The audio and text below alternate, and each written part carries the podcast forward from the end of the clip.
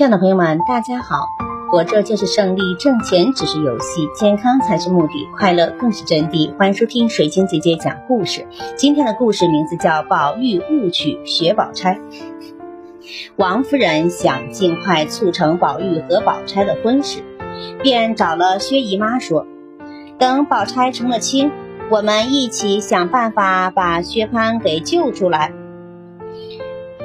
薛姨妈怕宝钗受委屈，可又想救薛蟠，只能答应下来了。黛玉的病更重了，她又咳又吐，面色如潮红。紫娟看情况不好，忙找来李纨照应。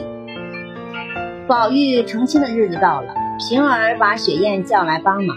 雪雁见宝玉乐得手舞足蹈，又气又恨。他哪里知道宝玉也被蒙在鼓里，一心以为自己要娶的是黛玉妹妹。这时，一顶大花轿从大门口进来，家中的喜喜乐迎了出来。新娘蒙着盖头，有薛燕扶下下轿。宝玉欢天喜地的拜了天地，进了新房。宝玉问：“妹妹病好了吗？”说着去揭开盖头。一看盖头下是宝钗，宝玉愣了一旁问：“我是在做梦吗？我要娶的不是林妹妹吗？”说着，宝玉就去找林妹妹。贾母等忙过来安慰，又叫人点了安神香，哄宝玉睡下。宝玉成亲这事，这一时刻，黛玉眼睛睁开着，猛地叫道：“宝玉，宝玉，你好！”便气绝身亡了。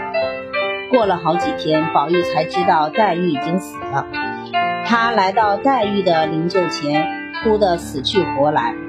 宝玉完婚后，贾政要去江西赴任，贾母怕贾政不放心，让人搀着宝玉来给他送行。贾政到任后，海门总制写信为儿子向探春求情，贾政遣人回京。将此事回明了贾母，贾母说：“这门亲事倒好，就是路远。”王夫人说：“女婿人好就行。”贾母便答应下来。